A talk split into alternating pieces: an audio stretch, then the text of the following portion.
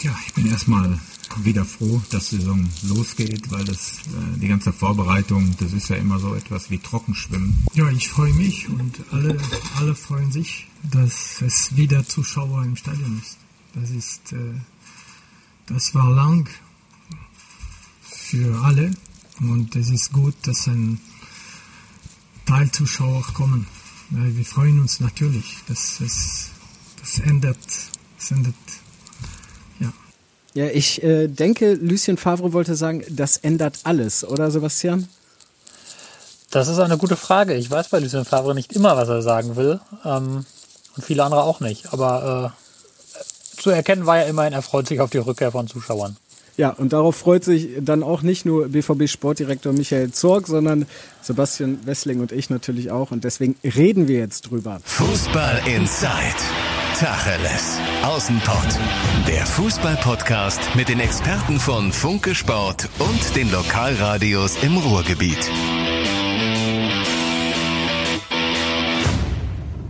Und damit Tag zu Tacheles aus dem Pott, Fußball Inside, der Podcast von Funke Sport und den Lokalradios hier im Ruhrgebiet. Ich bin Johannes Hoppe und am anderen Ende der Leitung begrüße ich Sebastian Wessling, Funke-Reporter. Hi, wie geht's dir? Ja, gut.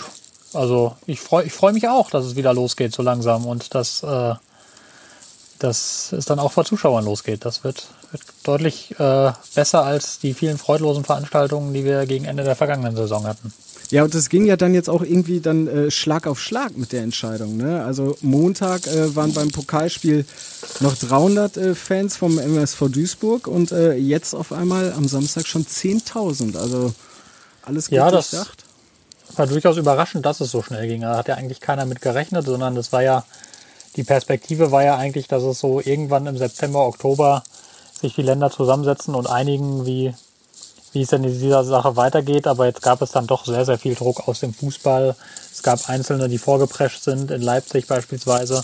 Und da wurde der Druck immer größer, da eine einheitliche Lösung zu finden. Und das hat die Politik dann immer am Dienstag getan.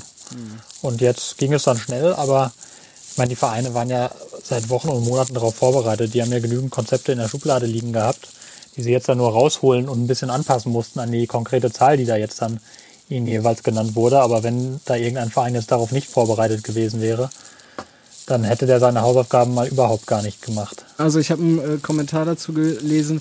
Äh, da hieß es dann ein Kniefall vor König Fußball, weil alles andere, äh, was so Sportveranstaltungen in Hallen und so angeht, natürlich jetzt auch äh, möglicherweise darauf pocht. Aber vielleicht ist das. Ja, aber nee, Moment, die sind ja, die sind ja aber auch, also das gilt ja nicht nur für den Fußball, sondern das gilt ja für Sportveranstaltungen. Also das ist, da ist nicht nur der Fußball mit betroffen. Ja, ich, ich glaube auch, das wird tatsächlich zu weit führen. Ähm, eine Sache, du hast so ein, äh, du hast so ein Rascheln die ganze Zeit, das höre ich. Ich habe ein Rascheln. Das hört sich die ganze Zeit so an, als würdest du irgendwie Rocher futtern oder sowas. Ohne jetzt Schön Werbung machen zu wollen. Schön wäre es. Ja, es gibt auch andere gute Süßigkeitenprodukte, aber nein, ich, äh, ich futtere kein Rocher und ich raschel auch nicht. Du hast ein Headset auf, oder was? Ich habe ein Headset auf. Okay. Also kein Headset, sondern ich hab, habe die, die iPhone-Kopfhörer drin. Okay. Ja, dann ist ja noch komischer. Naja. Wie, Weiß ich nicht, ob die irgendwie verdreht sind oder so. Besser jetzt? jetzt ist es weg auf jeden Fall. Jetzt ist es weg. Okay. Ja. Ja gut. Lasst uns doch nochmal ganz kurz, äh, bevor wir dann jetzt über den Ligastart sprechen, nochmal über das 5 zu 0 gegen Duisburg sprechen. Äh, standesgemäßer Sieg von Borussia Dortmund. Ähm, was äh, nehmen wir denn aus diesem Spiel mit jetzt für äh, das Abendspiel gegen Gladbach? Gute Frage. Entschuldigung. Ja. So, jetzt bin ich fertig. Äh, gute Frage. Also das ist, ähm, ist ja immer ein bisschen schwierig, aus dem Spiel gegen einen Drittligisten was mitzunehmen in ein Spiel gegen einen Erstligisten. Zumal bei diesem Spiel ja wirklich alles, was irgendwie für den BVB gut und für den MSV schlecht laufen hätte können, dann auch entsprechend gelaufen ist. Der Elfmeter war ja ein eher unglücklicher aus Duisburger Sicht. Ähm, das Tor von Jude Bellingham, da musste der Ball auch nicht unbedingt über die Linie fallen und so ging das immer weiter. Also am Ende natürlich ein hochverdienter Sieg, aber auch beim 3-0 Torgen Hazard schießt diesen Freistoß und der eine Mann in der Mauer springt nicht hoch, wo der Ball drüber fliegt. Dann Reiner, der abgewälzte Freistoß und am Ende Reus. Ähm, war alles gut gemacht, war hochverdient, aber es lief natürlich, kam vieles zusammen, was gut lief für den BVB, weniger gut lief für den MSV. Und deswegen weiß ich nicht, ob man da jetzt die großen Erkenntnisse daraus ziehen kann. Also was man gesehen hat, was man aber auch nicht zum ersten Mal gesehen hat, ist, dass ein Gio Reyna trotz seiner 17 Jahre einen extrem guten Job macht in der Offensive und dass ein Jude Bellingham trotz seiner ebenfalls nur 17 Jahre einen ebenso guten Job macht, etwas weiter dahinter im zentralen Mittelfeld. Das ist schon ähm, unfassbar, ne? Also wie, wie ja, abgeklärt der spielt, also ja, genau. Also sehr, sehr abgeklärt, aber auch, auch mit einem Schuss Aggressivität. Klammer auf, da muss er an einigen Stellen ein bisschen besser aufpassen. Sonst wird er in dem einen oder anderen Bundesligaspiel die, äh, wird er gelb-rot sehen, weil er da gegen Duisburg schon manchmal sehr rustikal unterwegs war. Mhm.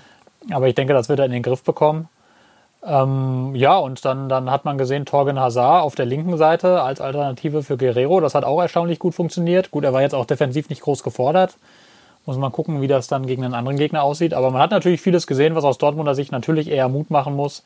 Aber man weiß natürlich, und das haben heute auch auf der Pressekonferenz Lucien Favre und Michael Zorc gesagt, dass da jetzt in Gladbach natürlich, also der Gegner Gladbach ein ganz anderes Kaliber mit sich bringt, als das eben in Duisburg der Fall war. Mhm. Was mir ja gegen Duisburg aufgefallen ist, es war dann so nach dem 1 zu 0, nach der Führung, gab es dann so ab der 20. Minute, hatte ich den Eindruck, so ein bisschen so eine Phase, wo sie sich wieder haben gehen lassen, so ein bisschen einlullen lassen und dann kam ja dann nach einer halben Stunde dann das äh, 2 zu 0. Also das war dann sowas, mhm. vielleicht in der vergangenen Saison hätten sie sich sogar noch den Ausgleich gefangen, glaube ich. Ja gut, da hätte jetzt Duisburg, aber da hätte schon viel passieren müssen, glaube ich, gegen eine Mannschaft wie Duisburg. Also ähm, weiß, ich, weiß ich jetzt nicht. Also in der Hinrunde der vergangenen Saison vielleicht, in der Rückrunde war Dortmund ja auch sehr stabil. Ja, das stimmt. Das darf man das ja nicht vergessen. Also da gab es da gab's einige wenige Spiele hinten raus, als alles entschieden war die dann eher etwas Larifari waren. Aber ansonsten ist die Mannschaft ja auch in der Rückrunde schon eine gefestigte gewesen und scheint diesen Weg jetzt auch erstmal weiterzugehen, sage ich mit aller Vorsicht nach diesem Spiel gegen Duisburg. Mhm. Du warst ja heute bei der Pressekonferenz, ähm, dass, äh, sich äh, Favre und Zorg darauf freuen, ist äh, haben die auf jeden Fall äh, klar gemacht. Dann kam aber dann eben wieder die Frage von einem Kollegen von ähm, der Zeitung mit den vier Buchstaben, was denn jetzt das Meisterziel sei. Wie findest du das? das? Muss man die Frage noch stellen, nachdem er vor allem vergangene Woche schon gesagt hat, so, äh, dass, äh, der BV, dass er mit dem BVB den Pokal gewinnen will? Oder sollten wir Journalisten es da vielleicht einfach mal gut, zu, äh, gut sein lassen ihm da immer versuchen, was rauszukitzeln? Na, wieso, wieso? Das ist auch unser Job, ihm Fragen zu stellen. Wenn er sie nicht beantworten will, ist es okay, aber fürs Fragestellen sind wir ja da und das ist ja eine vollkommen legitime Frage. Ähm, vor einem, vor Beginn einer Saison den Trainer äh, der, der zweitgrößten deutschen Mannschaft zu fragen, ob er nicht Meister werden will. Also das ist ja, ist ja, finde ich, finde ich absolut in Ordnung und legitim. Und ich meine, es wollen ja auch alle beim BVB Meister werden. Das sagen nur halt, außer den Spielern sagt es keiner so. Und Lucien Favre ist ja traditionell einer, der sich da sehr zurückhält. Aber denen das jetzt zu fragen, da sehe ich jetzt nicht das große Problem drin. Ja, weil Michael Zorc da ja halt auch so ein bisschen reingegrätscht ist dann. Ne? Ja gut, das, ist, das, das macht er dann traditionell gerne, aber das ist ja, ist ja nicht unser Job, nur Fragen zu stellen, die Michael Zorc gefallen. Nee, nee, natürlich Dann könnte nicht. der Verein diese Pressekonferenzen auch ganz ohne uns veranstalten. Ja, und das will ja niemand. Was natürlich auch niemand will, ist, dass äh, Julian Brandt so ein bisschen zum Härtefall bei Borussia Dortmund wird. Ähm, jetzt im Pokalspiel hat er gespielt ab der 60. Minute, aber ja, die Vorbereitung war nicht so richtig gut und ähm, ja, dann wurde er nach dem Spiel, auf der, also auf der Pressekonferenz nach dem Duisburg-Spiel, wurde er dann gefragt, warum äh, Gio Reyna im Moment äh, die Nase vor Julian Brandt hat. Und da hören wir jetzt mal ganz kurz rein. Ja, aber Reyna ist sehr, sehr gut und Bellingham ist sehr, sehr gut. Ja. Es gibt nur dazu Reus, kommt Renier, wir haben Halland, so, es ist viel, viele Möglichkeiten. Das klingt jetzt erstmal so, als sei Julian Brandt erstmal außen vor, oder? Ja, da muss man abwarten. Das sind ja viele Momentaufnahmen. Also das ist, ich glaube, in dieser Saison wirst du ohnehin keine Stammelf in dem Sinne haben, weil so viele Spiele in so enger Folge kommen und so viel rotiert werden muss, dass, glaube ich, wirklich sehr, sehr viele Spieler aus dem BVB-Kader sehr viel Einsatzzeit erhalten werden. Aber natürlich ist es so, dass Julian Brandt keine starke Vorbereitung gespielt hat. Dass er jetzt gegen Duisburg erstmal auf der Bank saß, ist ja auch ein klarer Fingerzeig. Und ähm, dass er sich steigern muss, ist keine Frage. Also das war auch gegen Duisburg, als er reinkam, nicht besonders gut, finde ich. Da, da als hat hinten raus nicht mehr so wahnsinnig viel geklappt. Ich bin nach wie vor großer Fan vom fußballerischen Können von Julian Brandt. Ich halte ihn für einen außergewöhnlich guten Spieler, der. Fähigkeiten mitbringt, die nicht viele haben, der mit einer einzigen Aktion äh, Spiele komplett verändern kann, mit einem Pass äh, ein Spiel komplett aufreißen kann. Das können ganz wenige so in dieser Form. Aber er muss das konstanter zeigen. Das ist also sein großes Problem in der vergangenen Saison auch schon, ist die mangelnde Konstanz. Dass du als Trainer nie so genau weiß, kriegst du jetzt den Weltklasse Julian Brandt oder den anderen, der mm, dir dann eher mehr kaputt macht. Und ähm, das macht es natürlich schwierig. Und jetzt hat's, jetzt ist Gio Reyna wirklich einen unfassbaren Schritt nach vorne gemacht. Das haben wir ja gerade schon gesagt, ist für seine 17 Jahre spielt er eine unfassbar starke Rolle da als Spielmacher und macht das richtig gut. Jude Bellingham im, im zentralen Mittelfeld dahinter, das hat Julian Brandt ja in der vergangenen Saison auch öfter gespielt. Der macht es auch wirklich, wirklich richtig gut und da wird es für Julian Brandt nicht leichter, da reinzukommen. Da wird er sich, wird er sich tatsächlich zusammenreißen müssen und wird sich steigern müssen wenn er regelmäßig spielen will. Oder beziehungsweise er wird regelmäßig spielen, aber die entscheidende Frage ist ja dann oft, spielt man dann eben in den Spielen in Augsburg und, und gegen Mainz oder spielt man in der Champions League und gegen Bayern? Mm, und natürlich ist dann auch die Frage, also wo er spielt. Wenn er regelmäßig spielt, aber immer wieder eine andere Position, ist natürlich auch schwierig, Sicherheit zu bekommen ne, im eigenen Spiel. Ja und nein. Also ich meine, dass, dass sich Julian Brandt im Zentrum wohler fühlt und da besser aufgehoben ist, das ist ja kein Geheimnis, das sagt er immer wieder und das sagen auch alle anderen. Der gehört als Spieler ins Zentrum. Aber ich finde, dass du es als, als Profi dann schon auch hinkriegen musst, wenn du mal, mal links, mal rechts, mal zentral spielst. Ist natürlich nicht ideal, aber Julian Brandt spielt sowieso so eine freischwebende Rolle, wenn er auf dem Platz ist. Der bewegt sich sowieso so unfassbar raumgreifend, taucht mal links auf, mal rechts auf, mal im Zentrum sodass die Position, auf der er am Anfang aufgestellt wird, jetzt gar nicht so unbedingt wahnsinnig die riesengroße Rolle spielt. Also wenn man ihn jetzt dazu verdonnert, dass er stur am Flügel kleben muss, das ist überhaupt nichts für ihn. Aber mhm. wenn man ihm seine Bewegungsfreiheit lässt, dann ist das im Prinzip relativ egal, von wo er losläuft, weil er dann sowieso überall auftaucht. Also für dich ist Julian Brandt kein Härtefall im BVB-Kader? Ich finde das viel zu früh, das zu sagen. Also wir haben jetzt erstmal ein einziges Pflichtspiel gesehen da wird ja noch einiges kommen und einiges passieren. Und wenn man dann so in, in, in zwei, drei Wochen muss man eher sehen, das kann natürlich passieren, dass er einer wird. Das ist keine Frage. Aber wie gesagt, jetzt warten wir erstmal ab, lassen wir mal ein paar Spiele ins Land gehen. Und dann wird man, wird man da klarer sehen. Kann ja auch sein, dass, dass Lucien Favre gegen Duisburg einfach nur ein bisschen was ausprobieren wollte. Gesagt hat, jetzt lasse ich mal die jungen Leute von der Kette, weil gegen Duisburg werden wir es schon hinkriegen. Und wenn es dann gegen Gladbach geht und gegen gestandene Bundesliga-Konkurrenz, dann nimmt er einen erfahreneren. Das ist ja auch möglich. Also von daher ähm, würde ich da jetzt noch nicht so die, die allzu harten Ableitungen ziehen, sondern erstmal abwarten. Ja, und wie Favre ja gesagt hat, er hat viele Möglichkeiten und äh, er gibt ja eigentlich sowieso nie preis, wie er dann am Ende spielen wird. Ähm, ziemlich klar ist, dass äh, Gladbach auf jeden Fall richtig stark gestartet ist. Ich meine, die haben jetzt gegen den Viertligisten 8 zu 0 im Pokal gewonnen, aber die sind wahrscheinlich dann noch ein bisschen stärker als vergangene Saison, oder? Wie meinst du, was meinst du? Ja, auch das ist schwer zu sagen, finde ich. Also das ist ja, auch da haben wir jetzt bloß ein Pflichtspiel gesehen. Also das, ähm, die würde ich dann schon auch gerne auf dem, auf dem Rasen erstmal gegen gestandene Konkurrenz sehen, bevor ich mich da absolut festlege. Aber natürlich ist es so, dass die ganz spannende Spieler dazu bekommen haben. Ähm, Wolf zum Beispiel, der ja schon mit, mit, äh, mit dem Trainer Marco Rose zusammengearbeitet hat, vorher in Salzburg, der dieses Spiel gut kennt. Das ist ein spannender Spieler, genauso Lazaro. Also da wird ähm, das sind spannende, spannende Personalien, aber man muss dann immer natürlich erstmal sehen, ob die tatsächlich so funktionieren, wie man sich das ausmalt. Aber vom Papier her ist Gladbach auf keinen Fall schlechter geworden. Das wird schon, wird schon sehr interessant werden. Mhm. Ja, und ich meine, die haben natürlich dann eben auch die, die harte Belastung, aber die kommt dann ja danach dann noch mit der Champions League, die sie dieses Jahr spielen. Äh, ein hartes Programm oder einen harten Auftakt hat natürlich auch Schalke 04. Ähm, und äh, eigentlich hätte man vielleicht schon erwarten können, ja, dass da so ein bisschen so, so Ehrfurcht oder so herrscht, aber auf Schalke herrscht absolute Vorfreude.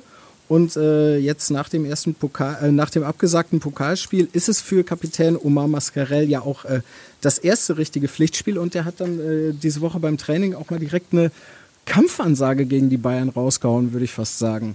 Sie kommen zurück für Urlaub und äh, nur ein oder zwei Wochen im Training und für uns sind wir haben jetzt äh, ich denke, sechs Wochen oder fünf Wochen mit Training.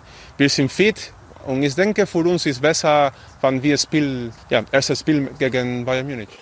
Ist das tatsächlich so? Ist das besser, dass Sie zuerst gegen die Bayern spielen, als beispielsweise gegen Bielefeld oder Augsburg? Ja, glaube ich nicht. Also das, das sagen, das sagt man halt immer so, weil, weil sich natürlich keiner hinstellt und sagt, oh Gott, oh Gott, wir spielen gegen Bayern, alles ist verloren. Und dann ist das, ist das irgendwie die Floskel, die dann alle immer rausholen. Auch wenn du als Aufsteiger so einen Gegner zugelost bekommst, dann hörst du ja immer irgendwie, ja, ist doch super, dann wissen wir gleich, wo wir stehen. Also ich glaube jetzt nicht, dass man dabei bei Schalke oder, oder ich weiß auch aus, aus Erzählungen, dass man das jetzt so ganz super nicht findet, weil man hätte eigentlich gern diese 16 Spiele Sieglos-Serie mal irgendwann unterbrochen. Und ähm, ja, so musste man jetzt im, im Pokal ging es nicht, weil, weil das Spiel gegen Schweinfurt nicht stattfand. Ähm, in der Liga wird es schwierig. Also klar, wenn du gegen Bayern gewinnen solltest, und ich bemühe den maximalen Konjunktiv, dann setzt das, setzt das natürlich so richtig was frei und dann gibt dir das einen wahnsinnigen Schub. Aber ich meine, realistisch ist ja eher, dass du in München auf jeden Fall nichts holst und dass die Gefahr da ist, dass du richtig eine Rutsche kriegst. Das haben ja auch ganz andere Mannschaften schon in den letzten Wochen und Monaten. Ich meine, Grüße gehen raus an den FC Barcelona, ja, die, der 8 zu 2 verloren hat. Also das, da sieht man, die Bayern sind halt einfach, die sind einfach eine sehr große Stufe über dem Rest des deutschen Fußballs. Das ist einfach so. Und ähm, da ist die Gefahr groß, dass du richtig auf den Sack bekommst. Und das will man zum Anfang eigentlich ganz gerne vermeiden. Ja, und das, obwohl Uli Hoeneß wirklich mit aller Macht versucht, da irgendwie Zwietracht zu sehen in seinem Verein. Ich glaube, der vermisst seinen Präsidenten ein bisschen, aber nun, bei Schalke ist es ja tatsächlich so, die haben die Bayern und dann haben die auch noch Leipzig und den BVB und das alles bis zum äh, fünften Spieltag und die haben bis jetzt nur zwei neue geholt, äh, Vedat Ibisevic und Gonzalo Paciencia. Ähm, wie schätzt du den Schalker Kader ein, auch wenn das jetzt eigentlich eher was für äh, den Kollegen Andi Ernst wäre, aber du äh, kennst dich ja auch so gut aus, dass du da mal was zu sagen kannst. Naja, es sind ja, sind ja noch ein paar mehr, die jetzt dazugekommen sind, ne? weil die, die, die zurückgekehrten Leihspieler darf man ja nicht vergessen, die ja erstmal auch von der Qualität her auch ziemlich gut sind. Du hast einen Sebastian Rudi noch, du hast einen Marc Uth, du hast einen Nabil Bentaleb, die jetzt alle, alle wieder da sind und erst einmal alles gute Spieler sind, die allerdings natürlich Schalke eigentlich nicht behalten wollte. Ähm, teils aus finanziellen, teils aus sportlichen, teils aus äh, Gründen, die eher abseits des Platzes gelagert sind im Fall Bentaleb, der, der sich die eine oder andere Verfehlung geleistet hat in der Vergangenheit.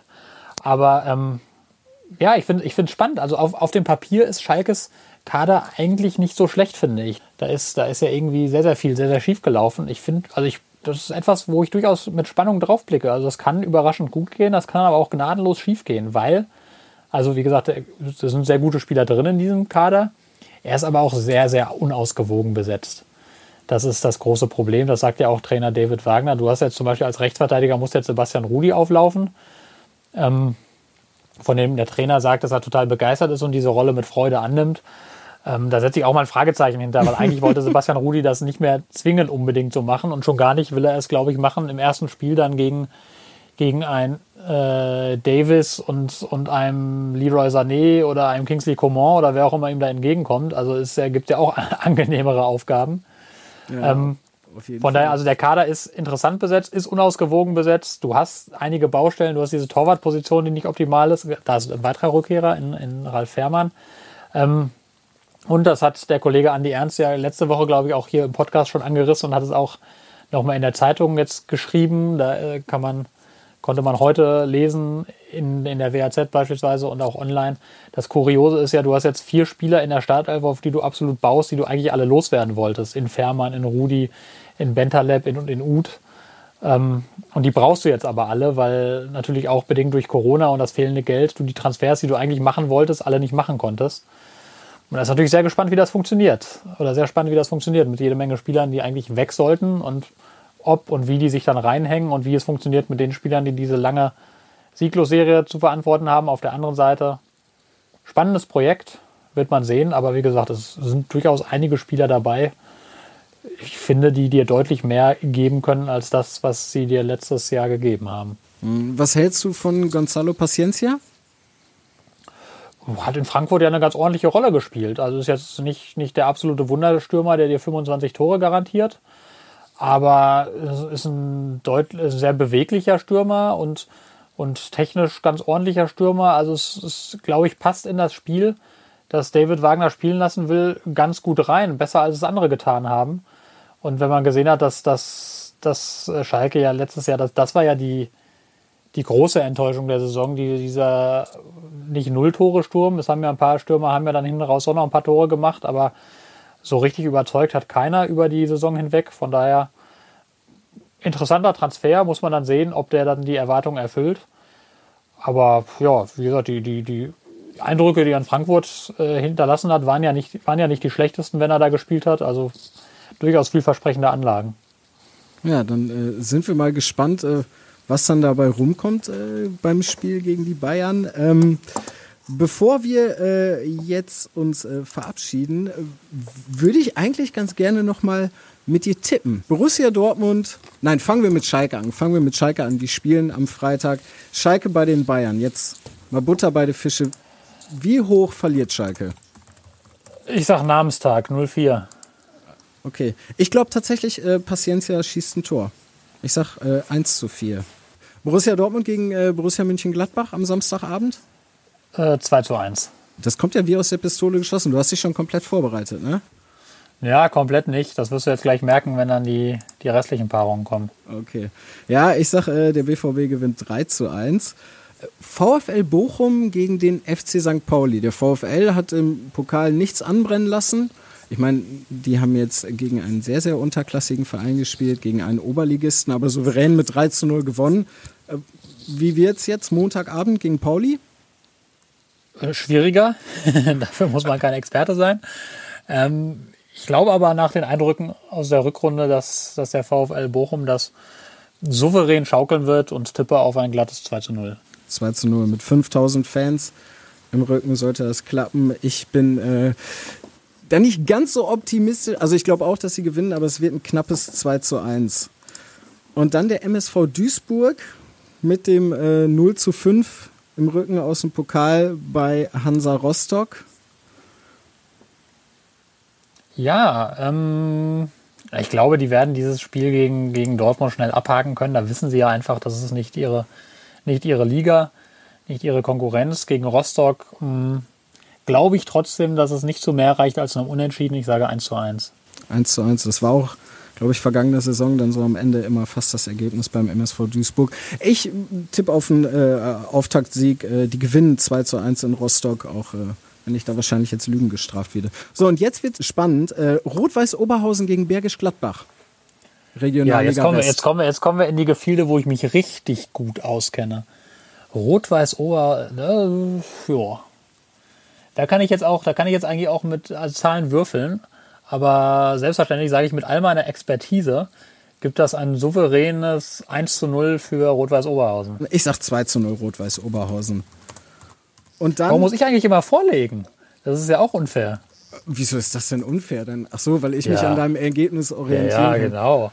Ich meine, ja, wir, du wir haben. Klaus, du nimmst meine ganze, ganze Expertise und setzt noch einen drauf. So sieht das nämlich aus. Ja, Egal, machen wir mal weiter. Lege sie an. Wir müssen sowieso noch überlegen, was wir am Ende vielleicht mal irgendwie für den Tippkönig oder so äh, für uns selber bereitstellen. Aber das ist vielleicht was, was wir dann mal wieder in großer Runde besprechen.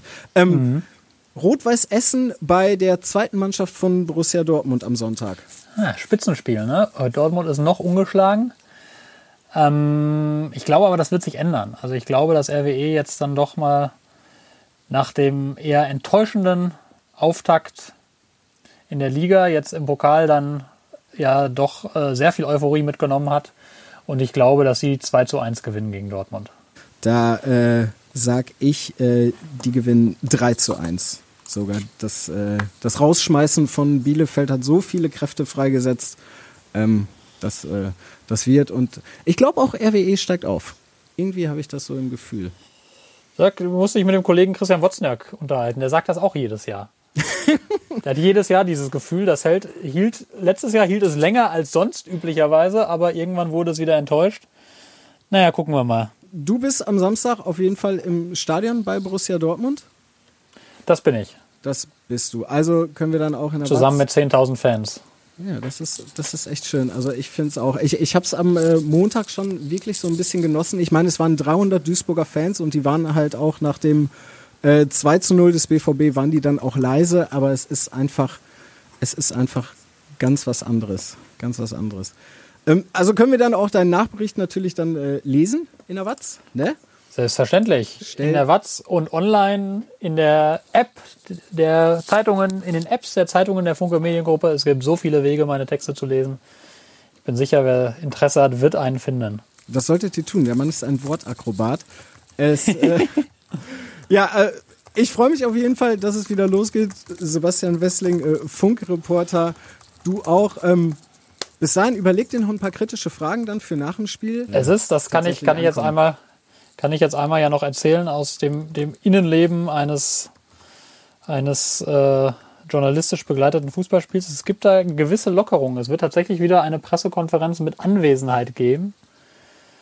Ähm, ja, die aber äh, auf 20 Journalisten begrenzt ist. Es sind, glaube ich, 23 im Stadion und dann wird man mal sehen. Aber ich denke, ich werde also in der Lage sein, Fragen zu stellen, wenn ich sie habe. Dann tu das. Wir sind gespannt, äh, dann die Antworten zu lesen. Sebastian Wessling, vielen, vielen Dank. Schönen Feierabend dir und äh, Ja, danke. bleib gesund und auf dass wir uns dann bald vielleicht auch mal wieder in einer äh, Runde treffen. Jo, Alles bis klar. dahin. Schönen Abend. Ciao. Ciao.